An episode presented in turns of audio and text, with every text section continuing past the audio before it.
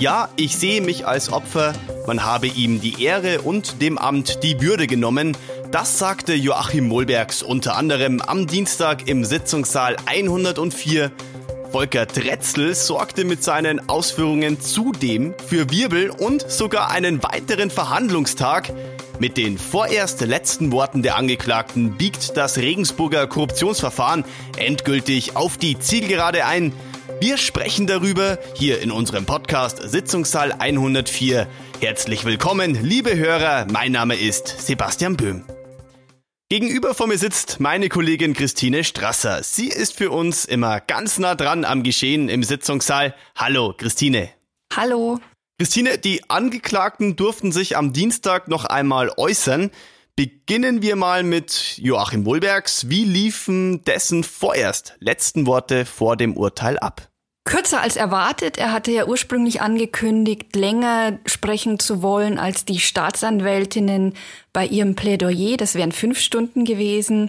Er hat jetzt letztlich so knapp zwei Stunden gesprochen, ist ähm, nochmal sehr auf die Kritik an der Staatsanwaltschaft eingegangen, hat die verschiedenen Anklagepunkte abgearbeitet und seine Sicht geschildert und auch die Auswirkungen, die dieses ganze Ermittlungsverfahren auf ihn und auch seine Familie hatte wie gesagt, hat auch mit ähm, persönlichen Angriffen auf die beiden Staatsanwältinnen nicht gespart, ähm, hat gesagt, dass sein Leben ruiniert sei aufgrund der dreijährigen ähm, Ermittlungszeit und des Prozesses und ist da auch sehr tief eingestiegen. Joachim Wohlbergs hat zwar abgelesen, aber emotional wurde es trotzdem, oder?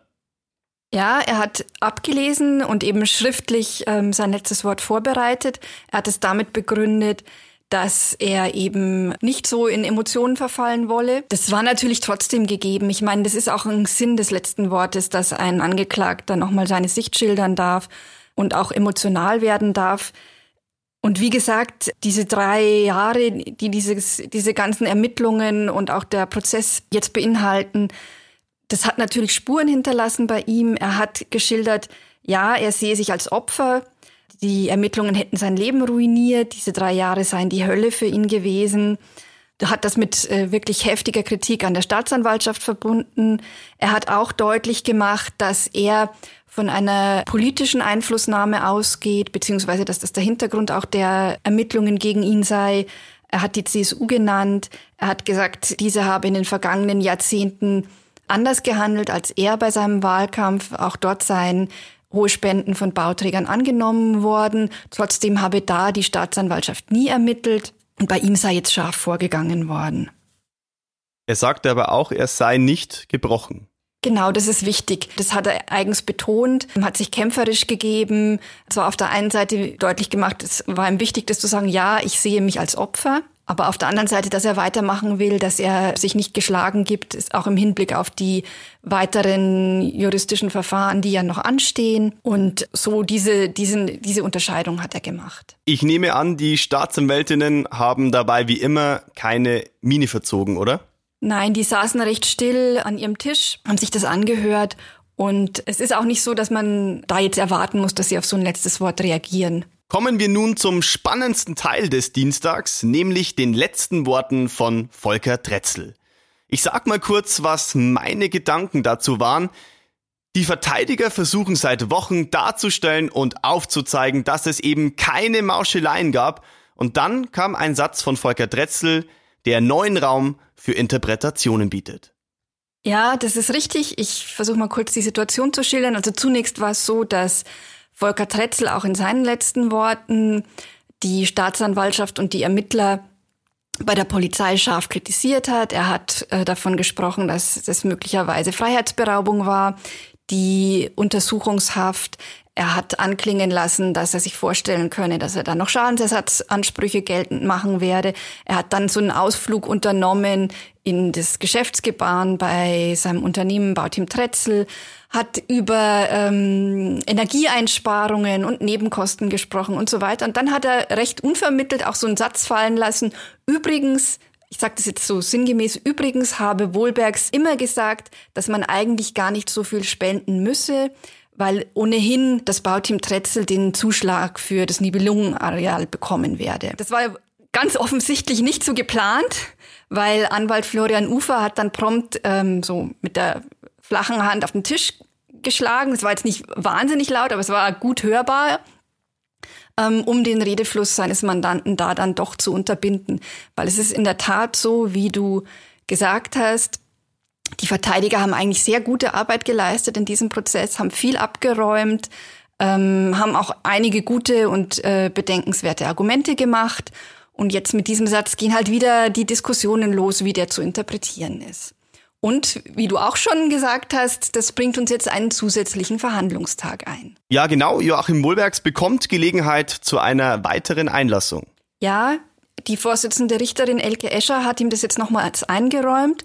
Beantragt wurde es von seinem Anwalt Peter Witting ähm, mit der Begründung, dass man Fehlinterpretationen vorbeugen wolle, die jetzt aufgrund der letzten Worte von Bauträger Tretzel entstanden sein könnten. Auch die Angeklagten Norbert Hartl und Franz W. haben sich kurz geäußert. Ja, die Betonung liegt auf kurz, oder? Genau, das waren recht, äh, auch im Vergleich zu Wohlbergs und Tretzel, recht kurze letzte Worte und im Wesentlichen kann man sagen, ähm, sie haben sich den Schlussvorträgen ihrer Verteidiger angeschlossen. Christine, blicken wir nach vorne. In der nächsten Woche wird das Urteil verkündet. Ich probier's mal. Wie lautet denn dein Tipp? Wie immer, ich gebe keinen ab ist mir viel zu riskant und glaube ich auch wäre unangemessen. Das Gericht wird entscheiden und was wir schon wissen ist, dass es ganz offensichtlich seine Entscheidung sehr lange begründen wird. Das ist eine Sache, die ich sehr gut finde. Nach so einem langen Verfahren, glaube ich, gibt es viel einzuordnen und ähm, ich verspreche mir davon schon so, ein, so eine Art, dass man jetzt mal ähm, zu Gehör bekommt, wie ein Gericht die Sachverhalte beurteilt und sieht und mit der Begründung auch sowas wie eine Art von Befriedung entstehen kann. Um es kurz zusammenzufassen, es geht ja eigentlich am Mittwoch um ja, juristische Grauzonen und deren Beurteilung der Richterin. Ja, du sprichst jetzt insbesondere den Komplex Spenden an. Das ist irgendwie der Dreh- und Angelpunkt dieses Verfahrens. Und ähm, da prallen Rechtsauffassungen und Meinungen aufeinander. Das hat man jetzt schon im Vorfeld gespürt, ähm, bei den Plädoyers, aber auch wenn man sich mit ähm, Strafrechtsprofessoren unterhält, die einen Blick darauf werfen. Es gibt ja auch ein Rechtsgutachten, das sogar von Seiten von Verteidigern von einem Juraprofessor eingebracht wurde. Also man sieht schon, da, da findet eine Diskussion statt. Es ist ein sehr schwieriges Feld. Es ist auch so, dass es wenig an höchstrichterlicher Rechtsprechung dazu bislang gibt. Insofern bin ich auch sehr gespannt, wie das Gericht sich in, insbesondere in diesem Punkt äußern wird.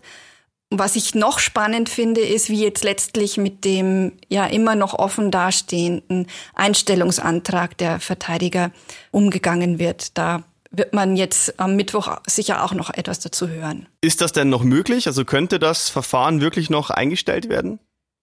Also ich bin da ja, bin ja keine Juristin und insofern keine Expertin, aber ich habe mir sagen lassen, dass das noch möglich, möglich sei.